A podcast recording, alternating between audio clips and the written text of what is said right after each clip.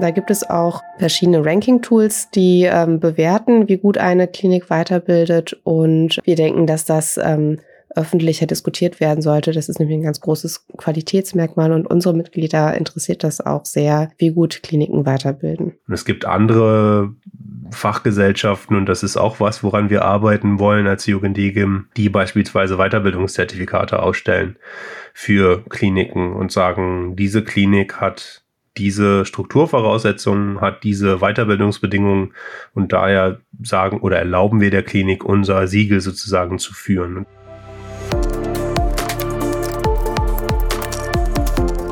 O-Ton Innere Medizin, der Podcast für Internistinnen und Internisten. Ein gemeinsames Projekt von Matrix und der Deutschen Gesellschaft für Innere Medizin. Herzlich willkommen zu O-Ton Innere Medizin. Mein Name ist Isabella Olela, ich bin Redakteurin der Medical Tribune.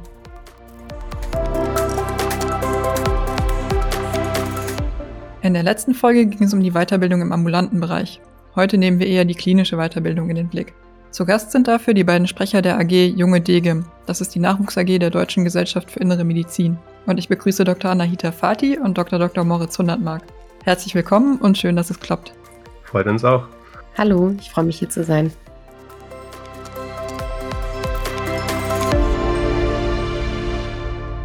Ja, den besten Einblick in die Weiterbildung und vor allem auch in die geringe Planbarkeit haben momentan wahrscheinlich Sie, Herr Dr. Hundertmark. Wir haben ja schon vor zwei Monaten versucht, einen ersten Aufnahmetermin für diese Podcast-Folge zu finden. Das hat dann immer wieder nicht geklappt, einfach weil Sie kurzfristig in der Klinik einspringen mussten, was natürlich total verständlich ist. Welche Weiterbildung machen Sie denn momentan und wie erleben Sie diese Zeit? Vielen Dank.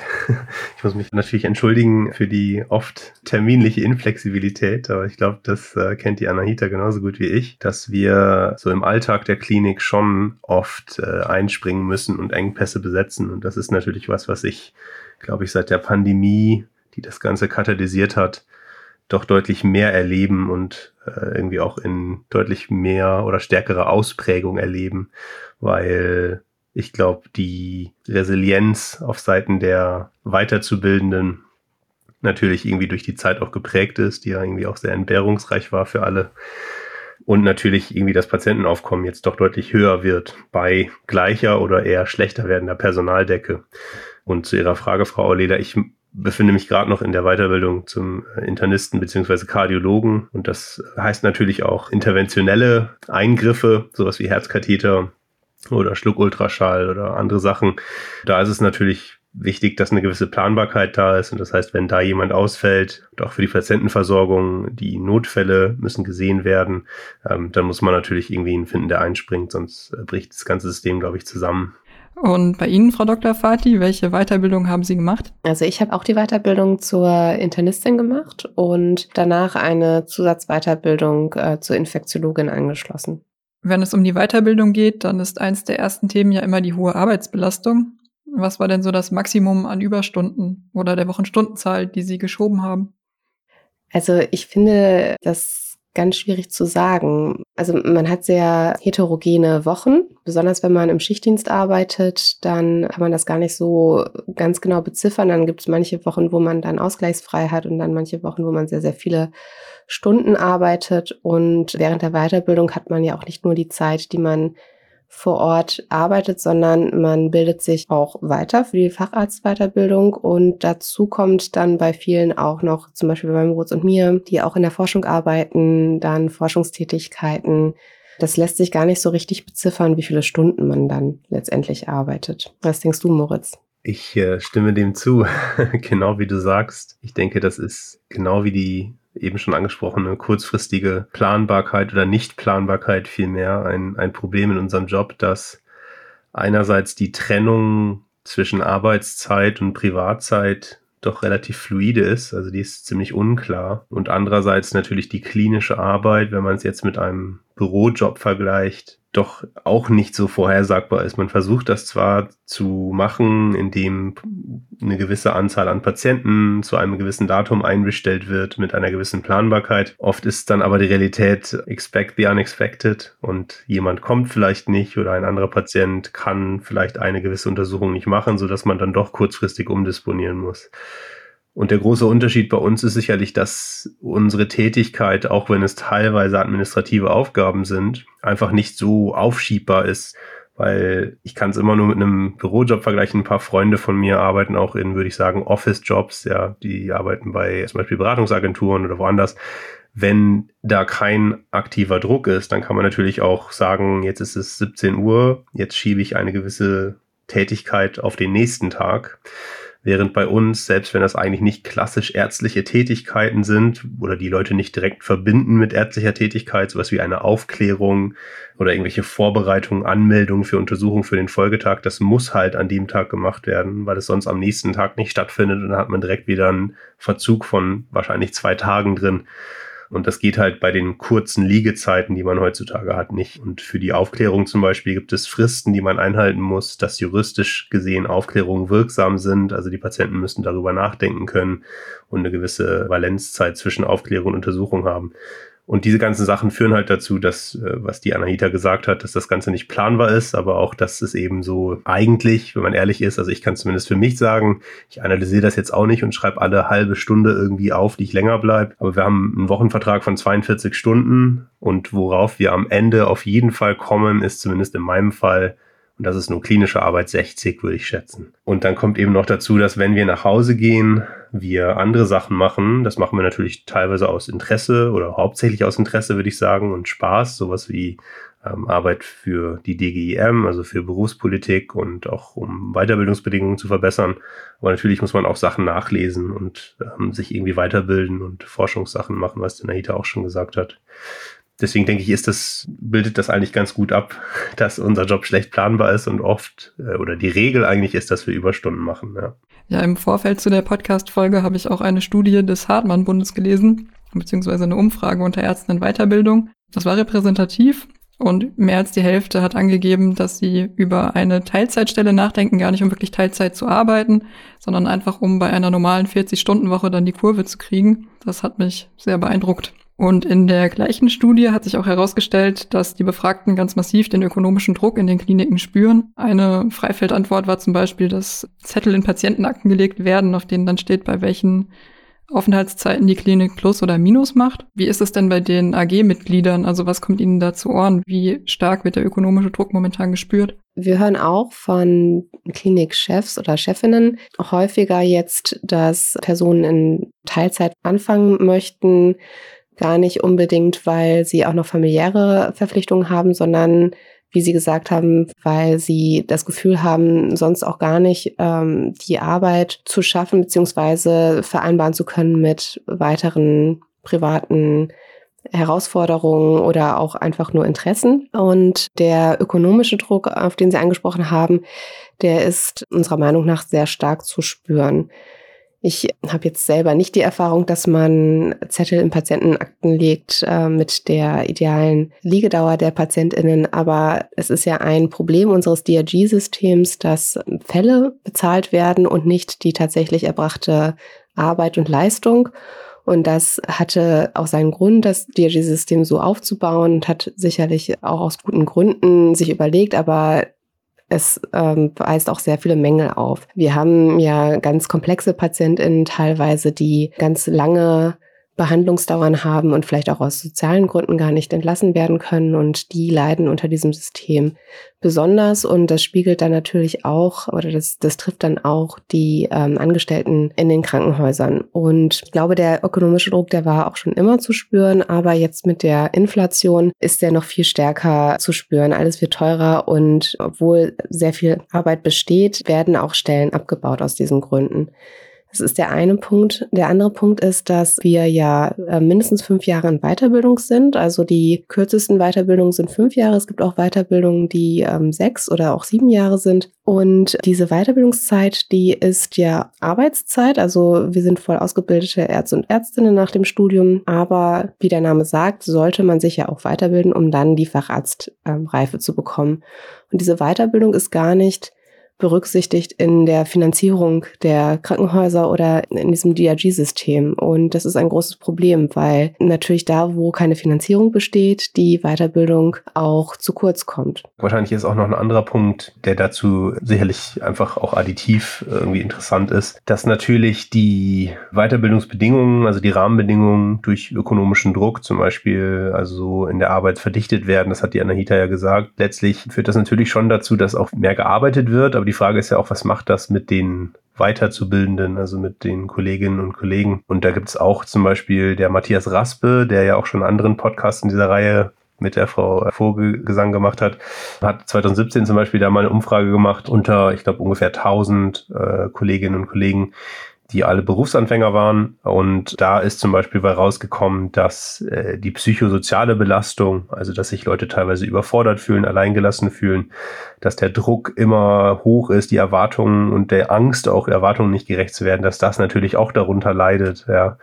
Und das ist letztlich dann, ich will nicht sagen Darwinismus, so Survival of the Fittest, aber am Ende des Tages ist es nicht so, wie man sich es vielleicht vorstellt und wie es vielleicht auch in irgendwelchen Fernsehserien gelebt wird oder vorgemacht wird, dass man da die ganze Zeit irgendwie den Oberarzt an der Hand hat, der oder diejenige oder die Oberärztin das anleitet, sondern man ist auch oft auch auf sich allein gestellt und das ist vielleicht auch noch ein Punkt, der sicherlich zu Belastung führt. Äh, die Weiterbildung, das ist ein ganz großer Aspekt, mit dem wir uns in der AG befassen und es hat äh, sicherlich mehrere Aspekte neben dem ökonomischen Aspekt. Ich glaube, den kann man halt einfach ganz gut äh, beziffern, deswegen wird da so der Fokus drauf gelegt und wir hoffen äh, jetzt, wo es auch eine Krankenhausreform Reform geben soll, dass es da die Möglichkeit gibt, letztendlich die Weiterbildung auch nochmal neu zu denken oder zumindest mitzudenken in dieser Reform und sind da auch ganz aktiv am überlegen, wie man die Weiterbildung dann optimieren kann. Solche Prozesse sind aber leider immer sehr langwierig und inwiefern wir als Weiterbildungs Generationen jetzt hier diese Prozesse beeinflussen können, das muss man noch sehen. Wir glauben aber, dass die Notwendigkeit dazu ganz klar besteht und dass das auch ja in den Köpfen der Allgemeinheit letztendlich angekommen ist. Ja, Stichwort Klinikreform. Nach Willen des Bundesgesundheitsministeriums sollen die DRG ja ersetzt werden, zumindest zum Teil durch Vorhaltepauschalen. Und es besteht natürlich die Hoffnung, dass das den ökonomischen Druck aus den Kliniken nimmt. Und die AG Junge Degem hat ja auch schon Stellung bezogen. Haben sich denn Ihre Hoffnungen erfüllt in die Klinikreform? Also ich kann jetzt ja nur für mich sprechen. Meine Hoffnungen haben sich bisher nicht erfüllt. Das Ganze ist ja noch nicht abgeschlossen und wirkt ja noch etwas im Fluss. Und ich hoffe dementsprechend, dass auch auf die äh, Involvierten, die es betrifft, und das sind ja letztlich die jungen Ärztinnen und Ärzte, also wir in dem Fall, dass die irgendwie auch gehört werden mit ihren Vorschlägen. Natürlich ist es schon so, dass analog zu, äh, sagen wir mal, Empfehlungen, die in der Medizin rausgegeben werden, zu zum Beispiel Behandlung von Krankheiten, dass natürlich vorwiegend da Experten und Expertinnen gehört werden für solche Sachen und nicht unbedingt die Leute, die eigentlich von dieser Verordnung dann letztlich betroffen sind. Das sind halt Weiterzubildende, also Ärztinnen und Ärzte äh, am Anfang ihres Berufslebens. Deshalb wäre es natürlich schon schön, wenn man da etwas involviert werden würde und wir versuchen da aktiver zu sein, hat die Anahita ja schon gesagt und das auch irgendwie ja, dem Nachdruck zu verleihen und das möglichst auch öffentlich in die Öffentlichkeit zu bringen, ähm, weil wir denken, das muss gehört werden. Ich weiß allerdings nicht, ob ein gewisses Problembewusstsein dafür besteht, auch in der breiten Bevölkerung, weil natürlich, sagen wir mal, der oder die Person als Laie vielleicht natürlich, wenn sie mit Krankenhaus in Berührung kommt, oft in einem Zustand ist, wo sie, wo das Letzte ist, woran sie oder er denkt, die Arbeitsbedingungen der Ärzte sind. Da denkt man ja an seine eigene Gesundheit und möchte wieder aus dem Krankenhaus möglichst wohlbehalten raus. Aber ich glaube, die, so das Vorbild, das, das wir uns genommen haben, sind sicherlich die Studierenden, die sich da doch deutlich mehr eingebracht haben in die Entwicklung von, von Prüfungsbedingungen. Und das ist auch durch die Pandemie halt irgendwie schon ein bisschen aktiver geworden, dieser Einfluss. Und ich glaube, das ist da, wo wir auch hinwollen, dass wir ein bisschen mehr mitentscheiden können und gehört werden. Was wären denn mögliche Lösungsansätze für, für die Situation in der Weiterbildung aktuell in den Kliniken? Also was wären denn da die großen Forderungen der AG Junge Degem? Also da gibt es eine Vielzahl von Lösungsansätzen. Wir hatten ja schon angesprochen, dass einfach auch die Finanzierung der Weiterbildung, also eine separate Finanzierung notwendig ist, um die Bedingungen auch zu verbessern. Und dann ist auch ein ganz großer Punkt, ähm, nicht nur in der Weiterbildung, sondern in der Tätigkeit der Ärztinnen im Allgemeinen, dass wir sehr viele administrative Aufgaben übernehmen, die primär nicht ärztlich sind. Es gibt äh, beispielsweise Häuser, in denen die Kodierung durch die Ärzte und Ärztinnen und nicht durch Kodierfachkräfte erfolgt.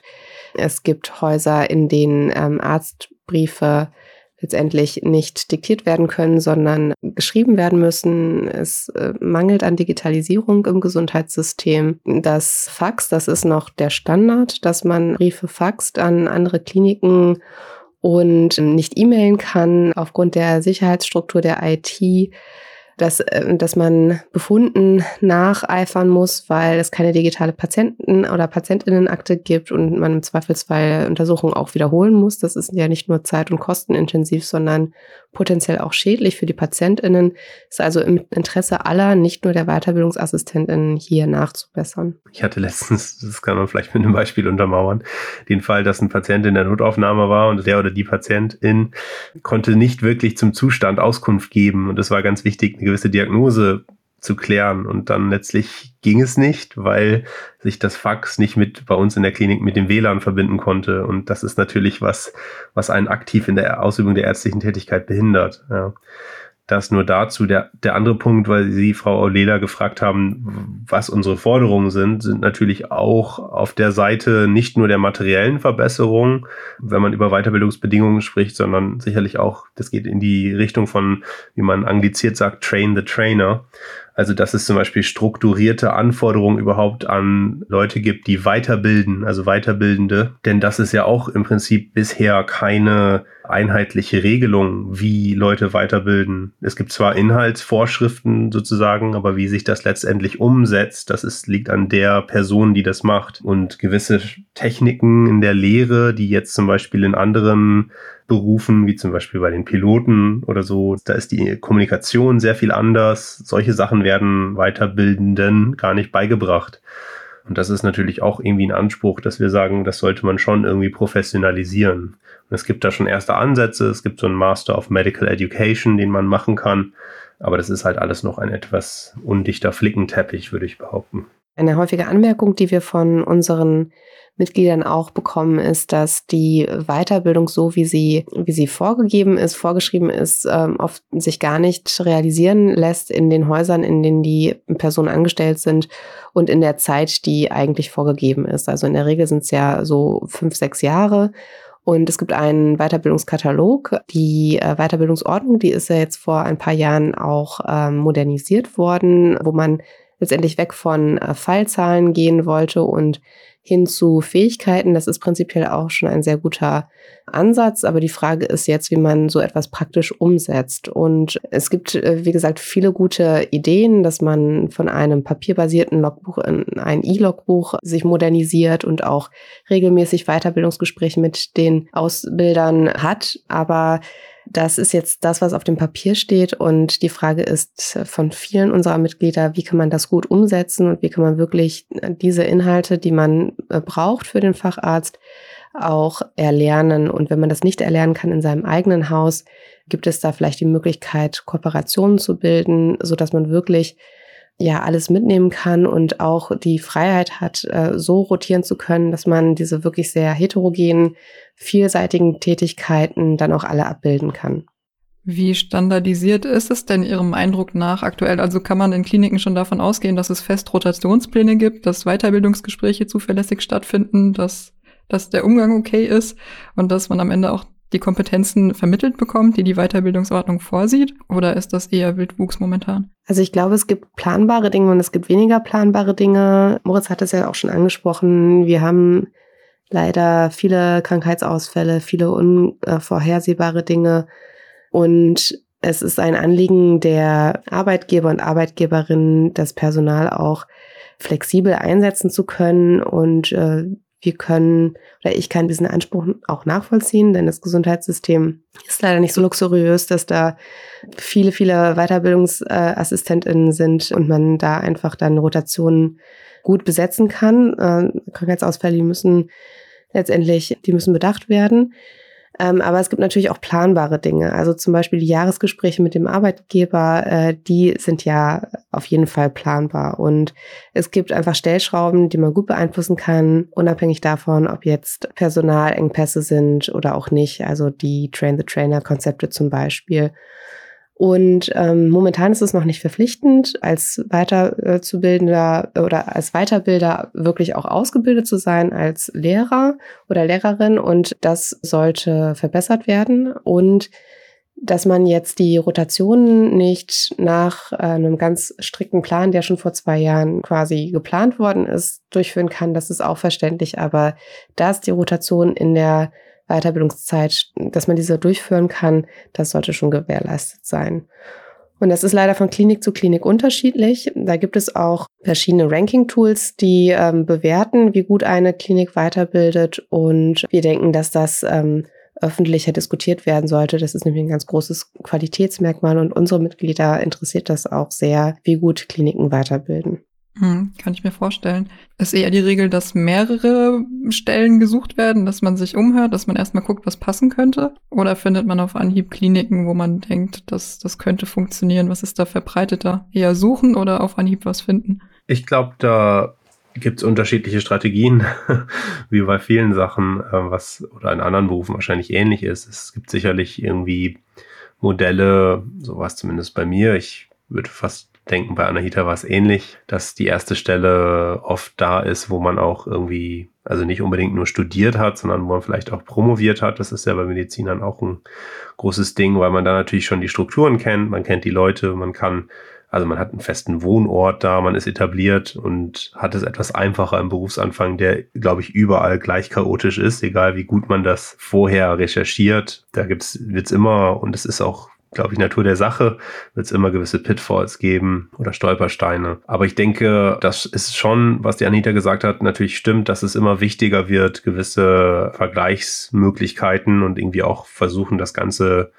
ja, sag ich mal, objektivierbar, vergleichbar zu machen ähm, dass, dass immer mehr Leute ranziehen. Wir von der äh, jungen DGIM haben zum Beispiel auch eine kollegiale Beratung, die anbietet, dass wir auch zum Berufseinstieg beraten. Wir haben ja mittlerweile auch schon viele Kolleginnen und Kollegen, die bei uns mitwirken, also Mitglieder in der AG sind äh, und natürlich auch über ganz Deutschland verteilt sind. Und da kriegen wir auch also letztlich Anfragen von BerufsanfängerInnen und vielleicht auch noch Studierenden, die eben sich erkundigen möchten, ist das in dieser Klinik gegeben? Ist das realistisch? Wie ist das Klima? Und ich glaube, was viele sicherlich auch mittlerweile machen, ist äh, hospitieren. Also, das klingt jetzt erstmal schlecht, wenn man sagt, umsonst arbeiten für einen Tag oder zwei. Ähm, aber ich glaube, das ermöglicht einem viele Einblicke. Ich glaube, das sind so die größten Strategien. Aber wir haben zum Beispiel auch mit dem äh, Dr. Benedikt Carstensen einen Partner, der auch mit unterschiedlichen anderen Organisationen zusammenarbeitet, der eben genau versucht, so eine Plattform aufzubauen, die neutral sozusagen Weiterbildungsbedingungen oder vergleichbaren Rankings sozusagen äh, in die Öffentlichkeit zu bringen. Und es gibt andere Fachgesellschaften, und das ist auch was, woran wir arbeiten wollen als Jugendegim, die beispielsweise Weiterbildungszertifikate ausstellen für Kliniken und sagen, diese Klinik hat diese Strukturvoraussetzungen, hat diese Weiterbildungsbedingungen und daher sagen oder erlauben wir der Klinik unser Siegel sozusagen zu führen. Und das ist natürlich für uns auch höchst interessant. Das ist aber dann immer letztlich politisch schwieriger umzusetzen, als man vielleicht denkt. Aber das ist sicherlich ein großes längerfristiges Ziel, was wir noch haben. Ja, sehr schön. Alles, was es an Vergleichstools und Übersichtsseiten gibt, verlinken wir natürlich gerne auch in den Show Notes. Gibt es denn in den letzten Jahren auch Entwicklungen, durch die sich die Weiterbildung spürbar verbessert hat? Also wir hatten jetzt zum Beispiel schon das äh, E-Logbuch angesprochen. Tut sich da was? Also ich glaube, dass es schon mal ein guter Fortschritt ist, dass man immer weiter weggeht von der ähm, handgeschriebenen PatientInnenakte. Die gibt's ja teilweise auch noch an manchen Häusern, muss man sagen. Das ist ein ganz wichtiger und absolut notwendiger Schritt und eine positive Entwicklung, die wir durch die äh, Pandemie auch gespürt haben, ist meiner Meinung nach, dass es immer mehr hybride Fortbildungsmöglichkeiten gibt. Also dass man auch, wenn man nicht die Möglichkeit hat, weit zu reisen, an internationalen äh, Meetings teilnehmen kann und äh, auch bestimmte Themen einfach nachhören kann Das ist zum Beispiel auch bei unserem Jahreskongress so. Da haben wir teilweise acht oder zehn Veranstaltungen parallel, äh, von denen dann vielleicht vier sehr, sehr spannend sind. Man möchte sich die alle anhören, dann kann man das das ganze Jahr noch tun. Ich glaube, das ist für die Weiterbildung schon wirklich gut, denn ähm, das ermöglicht auch denjenigen, die aus familiären Gründen oder aus finanziellen Gründen einfach diese Reise oder Anreise nicht stemmen können, trotzdem sich weiterzubilden und auch wirklich hochqualitative Weiterbildungen ähm, anschauen oder hören zu können. Ich glaube auch die, sagen wir mal, Flexibilisierung, die die Pandemie relativ ad hoc verlangt hat auf Seiten der Arbeitgeber und der Weiterbildenden, äh, in Kliniken, dass man zum Beispiel quasi mit Patienten Videotelefonate macht, statt die zu sehen, wenn es möglich ist und Sinn macht. Ja, dass gewisse Digitalisierungsmöglichkeiten jetzt genutzt wurden, die hat auf Seiten der Weiterzubildenden, also unserer Seite, schon einfacher gemacht ähm, und gewisse Sachen sicherlich in Gang gebracht, die gut sind und die auch hoffentlich nachhaltig als Verbesserung bleiben. Ich glaube, der andere Punkt ist sicherlich auch, dass es schon eine, ein deutlich größeres Problembewusstsein gibt auf Seiten zum Beispiel von Klinikchefs, aber auch Klinikverwaltung, dass eben die Dinge angegangen werden müssen, viel mehr, weil man sonst halt einfach keine Arbeitskräfte mehr bekommt. Und das ist nicht nur bei Ärztinnen und Ärzten so, sondern es ist auch bei Pflegenden so. Ja, äh, also eigentlich allen anderen Berufen im Krankenhaus so, wenn die Arbeitsbedingungen wenn man die mit 40 Jahren oder sogar noch vor 20 Jahren vergleicht, wo man im Prinzip als Chef machen konnte, was man wollte und die Leute sind trotzdem gekommen, das ist halt heute nicht mehr so und das, das ist, glaube ich, schon ein großer Punkt, der für uns auch gut ist, weil wir schon eine gewisse Agenda oder vielmehr ein gewisses Gewicht in dieser Rolle jetzt haben und mehr aktiv Einfluss ausüben können. Und das ist, glaube ich, einer sicherlich der großen Punkte, die man als positiv bewerten muss. Ja, Sie haben ja auch schon viele Bereiche benannt, in denen die AG Junge Degim versucht, sich einzubringen und sich der gesamten Ärzteschaft und Weiterbildung ähm, Gehör zu verschaffen. Wie sieht denn die Arbeit der AG Junge Degim da konkret aus? Was können Sie denn tun, um die Situation in der Weiterbildung zu verbessern? Also wir haben das Glück, dass die Degim eine Fachgesellschaft ist, die uns unterstützt, aktiv, also in der öffentlichkeitswirksamen Außenwirkung zum Beispiel sehr stark unterstützt über Pressemeldungen, über Positionsstatements, die dann zirkuliert werden und die natürlich eine sehr gute Infrastruktur hat, was das angeht. Wir dürfen unsere Ideen frei präsentieren, ohne dass da irgendwas sozusagen direkt ja abgekanzelt wird. Also da muss man wirklich der Fachgesellschaft ein großes Lob aussprechen. Ich glaube schon, dass wir die Möglichkeit haben, dadurch, dass eben die Degem so eine althergebrachte Fachgesellschaft ist, die ein sehr gutes Standing hat, auch politisch, weil eben gewisse Akteure da in Führungsrollen sind, auch in wichtigen Kommissionen, die eben eine sehr lange Erfahrung, ein sehr gutes Standing und eine deutliche Expertise haben, dass wir eben in, die, in diesen Konventionen mitarbeiten dürfen und können und auch sollen. Das wird auch gefordert sozusagen. Und da können wir eben unsere Meinung dazu dazu kundtun. Das war zum Beispiel der Fall bei der Erstellung der neuen Musterweiterbildungsordnung äh, von 2018. Da hatten wir einen Vertreter, das war in dem Fall ich, der im Prinzip bei diesen Diskussionen beteiligt werden durfte. Wir haben aber auch Kommissionen, wie zum Beispiel die Kommission für Wissenschaft und Nachwuchsförderung, wo wir uns äh, mit Leuten austauschen können, wo wir Pläne oder auf Pläne, die äh, gemacht werden von Leuten, die eben andere weiterbilden, Einfluss nehmen können. Und wir haben zum Beispiel auch eine Kommission für Aus- und Weiterbildung in, in der inneren Medizin, wo genau solche Fragen mit dem Professor Stallmach, der da sehr aktiv ist, eben erörtert werden, äh, wo wir eben auch drin sitzen und gewisse Meinungsbilder vertreten können. Ich glaube, das ist schon was, was mittlerweile Gehör findet und wo wir uns vielleicht auch einen Namen gemacht haben bisher, aber das ruhen uns natürlich nicht darauf aus, sondern wollen das weiter ausbauen. Dazu vielleicht ergänzend ist es auch so, dass wir, wie schon angesprochen, sowohl wissenschaftliche Arbeiten zu dem Stand der Weiterbildung oder auch offenen Herausforderungen in der Weiterbildung äh, durchführen und auch Positionspapiere oder Stellungnahmen erstellen, um letztendlich die Weiterbildung und äh, die Dinge, die uns hier bewegen, auch ähm, sichtbar zu machen. Und wir gestalten jedes Jahr das Forum Junge Degum auf dem Jahreskongress, wo wir dann unsere Themen auch diskutieren und ansprechen können. Also was die Weiterbildung betrifft, aber auch, auch inhaltliche Themen zu der Weiterbildung, so dass unsere Mitglieder äh, die Möglichkeit haben, sich hier dann weiterzubilden und auch auszutauschen. Und wir haben auch äh, regelmäßige Telefonkonferenzen mit unserem inneren Kreis der AG, dem, dem Arbeitskreis, wo wir Projekte planen und dann so auch aktiv mitgestalten können und organisieren äh, mit der DGIM zusammen zum Beispiel auch eine School, ein, also ein langes Weiterbildungswochenende für AssistentInnen in der ersten Hälfte der, der Weiterbildung. Und da sprechen wir neben den inhaltlichen Themen aber auch solche Dinge wie äh, Resilienz oder fächerübergreifende Themen an.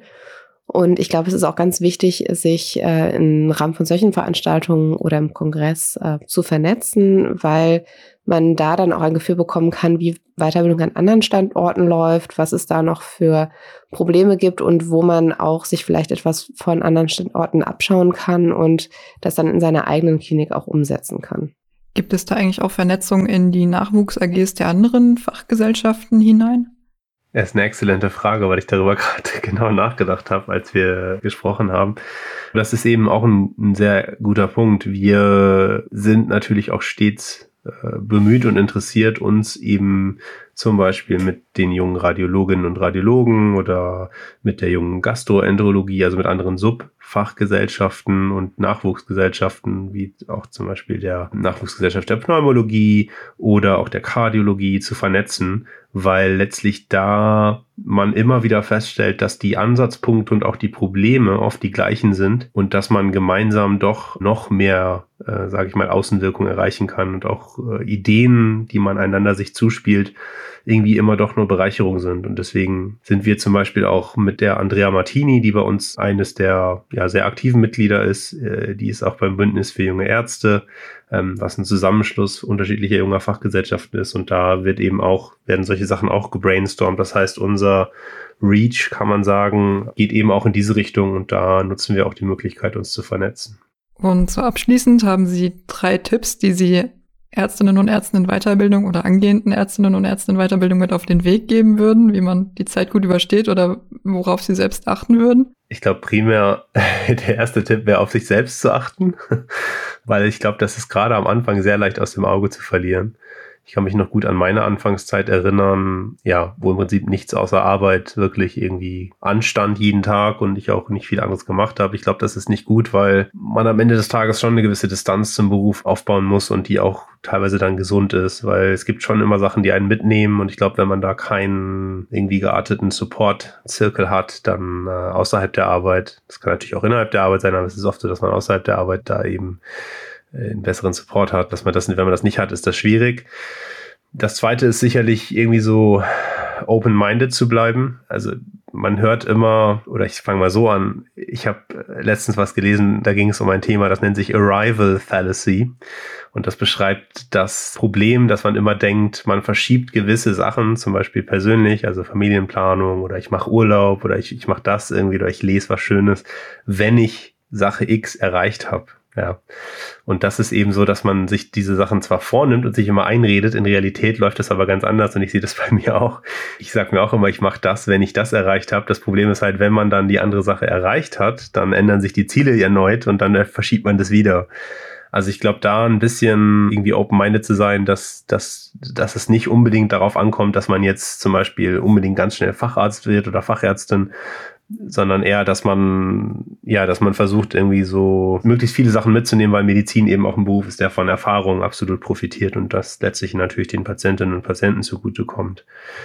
Das dritte ist, glaube ich, dass man versucht, sich in eine Richtung zu entwickeln, die einem persönlich Spaß macht, weil, das haben wir ja auch am Anfang schon gesagt, das ein sehr fordernder Beruf ist, der gleichzeitig auch sehr erfüllend sein kann, muss man glaube ich, in einer Richtung aktiv sein, die einen persönlich interessiert und auch eben, wo der Berufsalltag und auch die negativen Seiten des Berufsalltags irgendwo noch, dass man denen was Positives abgewinnen kann. Weil ich glaube, sonst ist es schwer, damit seinen, den Rest seines Lebens zu verbringen und auch die nötige Zeit zu investieren. Das sind vielleicht meine Top drei. Ja, ich finde die Tipps sehr gut. Also ich habe vielleicht nur noch einen Tipp zu ergänzen. Und zwar in der Medizin und äh, auch im Leben allgemein ist es ja manchmal so, dass man sich mit Problemen sehr alleine fühlt oder denkt, dass das nur einen selber be betrifft. Und dem ist eigentlich nie so. Deswegen wäre mein Tipp, sich zu vernetzen und offen zu sein mit seinen Problemen und sich Hilfe zu holen, wenn man die braucht. Ich glaube, fast jede oder jeder, mit dem ich gesprochen habe oder mich ausgetauscht habe von meinen KollegInnen, die haben beispielsweise schon mal ein Ereignis gehabt, das sie persönlich sehr mitgenommen hat, ob das jetzt ein Behandlungsfehler war oder einfach nur ein dramatischer Verlauf einer Erkrankung.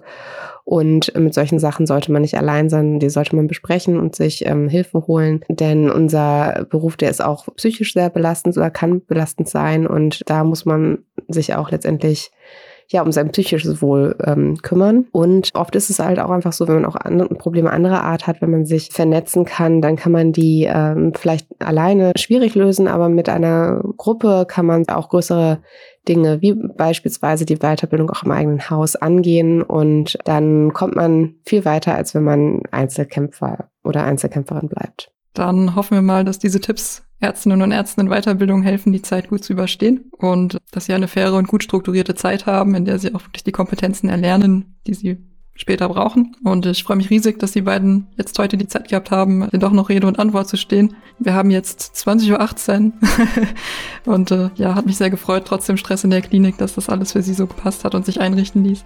Vielen Dank, dass Sie sich die Zeit genommen haben. Ja, vielen Dank. Das hat auf jeden Fall Spaß gemacht. In zwei Wochen geht es dann weiter mit Otto und Innere Medizin. Wenn Ihnen diese Folge gefallen hat, dann abonnieren Sie uns gerne auf Spotify oder einer anderen gängigen Podcast-Plattform. Bis zum nächsten Mal. Das war O-Ton Innere Medizin. Dieser Podcast dient ausschließlich der neutralen Information. Er ist ein gemeinsames Projekt von Matrix und der Deutschen Gesellschaft für Innere Medizin. Der gesprochene Inhalt ist frei von jeglichen Interessenskonflikten. Produkt der Matrix Group. We Care for Media Solutions.